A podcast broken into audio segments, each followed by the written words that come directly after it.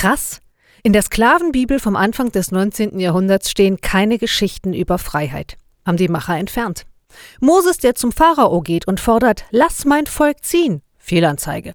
Oder dieser Satz aus dem Brief an die Gemeinde in Galatien. Nun gibt es nicht mehr Juden oder Nichtjuden, Sklaven oder Freie, Männer oder Frauen, denn ihr seid eins in Jesus Christus.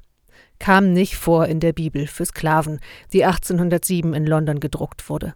Dass die Verleger der Sklavenbibel das Thema Freiheit gelöscht haben, finde ich auch deshalb krass, weil Freiheit eines der wichtigsten Themen der ganzen Bibel ist. Schon im Alten Testament beginnen die zehn Gebote mit dem Satz Ich bin der Herr dein Gott, der dich aus dem Land der Ägypter befreit hat. Und im Neuen Testament heißt es zum Beispiel, wo der Geist des Herrn ist, da ist Freiheit. Die Bibel erzählt von der Freiheit, Fehler zuzugeben gegenüber Gott und Menschen und dann Versöhnung zu erleben.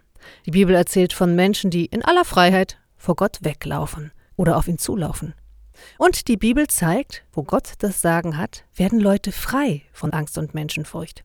Wir sind keine Sklaven. Gott gönnt uns Freiheit. Wie gut, dass das heute in allen gängigen Bibeln auch so drin steht. Bleibt behütet und frei. Heute und an allen Tagen. Gesegneten Sonntag euch.